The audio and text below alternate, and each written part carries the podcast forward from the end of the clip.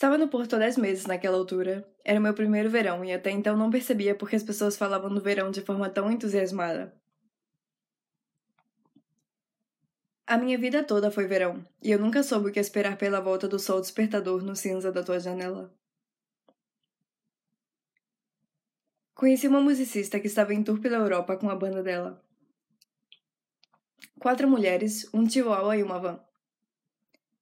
E instrumentos de country ibérico. E eu, posteriormente. Era quinta-noite e ela mandou-me uma mensagem a perguntar o que eu faria na sexta-noite. Eu disse que ia a uma festa com amigos e que ela poderia vir se quisesse. E ela quis. Nos encontramos na Praça dos Leões na sexta às 22h34 e fomos a uma discoteca dessas em que nem podes abrir os olhos por causa da fumaça. E nos divertimos, de olhos fechados. Após conhecer The Dowlings, escutem-nas no Spotify, elas foram embora do Porto para Barcelona para uma audição num programa de TV. Numa van azul. Era esse o carro da sua viagem de fogo pelos céus afora.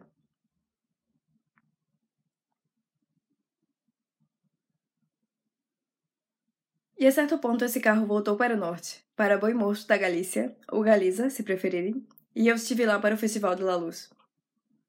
Barraca, chão de terra e LSD. Não necessariamente nessa ordem. Na manhã depois do concerto das Dowlings no Festival de La Luz, eu tomei café com churros num refeitório provisório e tinha um bilhete de autocarro para voltar ao Porto, desde Santiago de Compostela. Mas depois que Carlota e Rosa me convidaram para seguir viagem com elas na van, até Barcelona, onde gravariam para o Got Talent, eu cancelei a viagem de volta e entrei na van com literalmente uma mochila com roupa para dois dias. e aquilo não durou dois dias.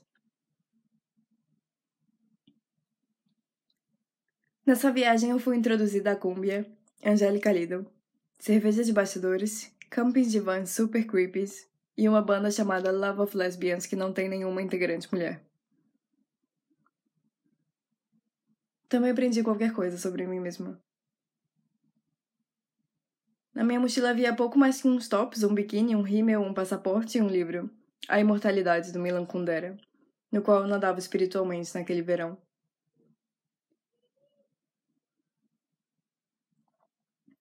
Os óculos escuros e a estrada. O corpo e a estrada. A mulher mais velha que a mulher e a estrada. O homem mais velho que a mulher e a estrada. Um dia dormi e acordei com uma mensagem da operadora. Seja bem-vindo à França. Pode gastar os dados do seu tarifário. Levantei um pouquinho e vi um Carrefour e uma gente estranha numa cidade mais estranha ainda. Parecia um cenário simulado para um filme de canal aberto. Quase plástico ainda que a beira-mar. Eis que entra em cena um cara que assumiu o banco do carona da van ao lado de Rosa, que conduzia. Aparentemente eles se conheciam, havia qualquer tensão sexual e eu acabava de acordar.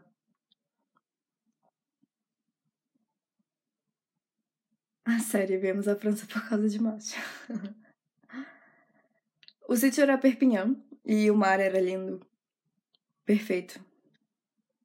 Maleável e fundo na borda. Nadamos nuas. Sob a ritual de liberdade. À noite dormimos num camping de vans muito estranho, com pessoas aí a fazer festas de trans que me davam muito puto medo. Barraca Verde, Chuva e se essa noite fosse uma canção, seria Breathe in the Air, do Pink Floyd.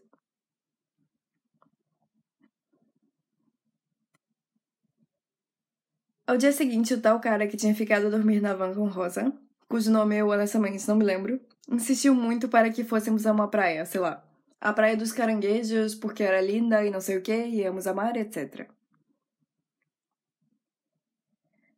Então chegamos ao estacionamento da tal praia, deixamos a van em frente a um restaurante e, não antes de parar para tomar um café ruim, seguimos por um caminho contornado por espécies de praia, por em torno de 15 minutos, até chegar na praia em si, que estava deserta. Então éramos quatro: um cão, um ukulele e uma guitarra. Eu tinha trazido comigo só a carteira e o telemóvel. Estava com as roupas de praia e todos os meus outros pertences, assim como os de todos nós, ficaram na van azul estacionada em frente ao restaurante Café Mal. e foi ótimo. Carlota e eu caminhamos dois quilômetros na areia para comprar uma garrafa de água pequena por cinco euros. e à volta encontramos a Rosa e o cabelo. Vou chamá-lo de cabelo agora, porque ele tinha um cabelo assim interessante. E fizemos o caminho de volta ao estacionamento.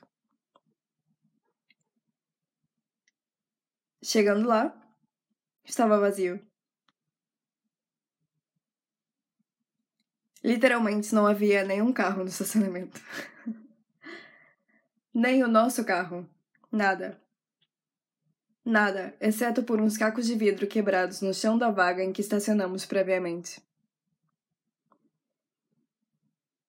A nossa van foi furtada e naquele momento nos tornamos literalmente quatro pessoas no cu da França com um ukulele, uma guitarra, um chihuahua vestindo só biquínis e chinelos. Sem carro, sem documentos, sem instrumentos, sem dinheiro, tudo ficou na van. Então, surtamos no espaço-tempo e resolvemos ir a uma cabine da polícia e fazer um boletim de ocorrência.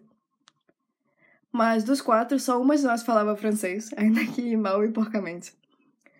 E os policiais todos só falavam francês, nos olhavam fatal, tipo, estrangeiros em roupas de banho. falavam e falavam a francesa, mesmo quando tentávamos comunicar com eles em inglês, espanhol, português, galego, whatever.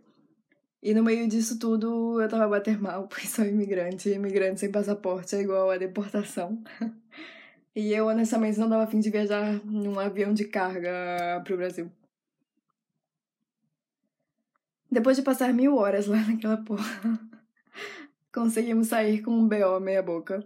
O cabelo ficou em Perpignan e compramos bilhetes de autocarro para ir a Barcelona. Sentamos para esperar numa estação estranha, naquela vibe simulada em que circulavam militares com bazucas para lá e para cá, e onde sempre sonava um aviso de Atenção! Risco de ameaça terrorista!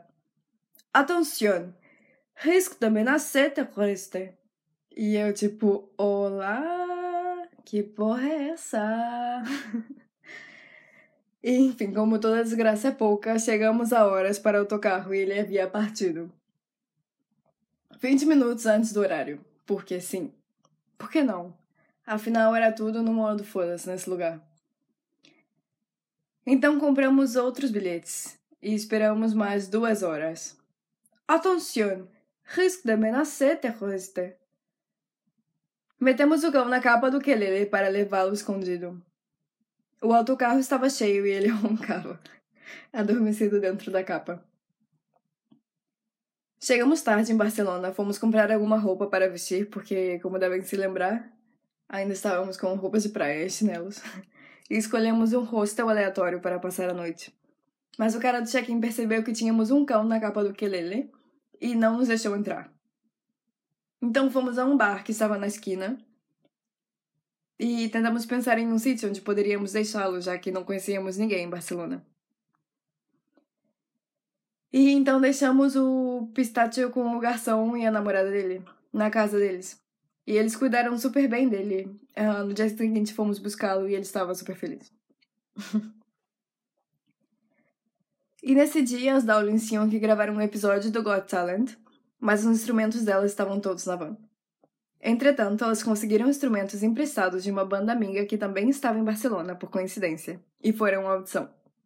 E de quebra eu tive que participar também no programa e dar um depoimento porque elas passaram na audição, no estilo familiar emocionada, mesmo quando eu havia acabado de conhecê-las. Apesar de que nós nos conectamos muito nessa viagem, até porque não há outra possibilidade quando acontecem coisas assim de loucas. Aprendemos algo sobre a relevância da materialidade Apesar de que senti falta do livro e do passaporte nas 12 horas de autocarro que fiz de Barcelona ao Porto. Depois de voltar para casa, levei um esporro no consulado e a mulher queria me mandar de volta para o Brasil porque o meu visto também estava no passaporte. E eu, tipo, senhora, me ajuda. Afinal, deu certo. Eu já tenho outro passaporte e outro exemplar da imortalidade que encontrei por acaso numa feira do livro do Porto em 2018. Esse exemplar tem uma assinatura confusa e masculina que diz Ferreira, seguido de um nome que talvez comece com P, mas eu não consigo decifrar. Coimbra, julho 1990. E tem a etiqueta de uma livraria em Coimbra, chamada Quarteto, que parece que ainda existe. Bela iniciação ao verão. E aos livros de segunda mão. Porque os livros de segunda mão têm história, ainda mais história do que eles originalmente foram feitos para contar.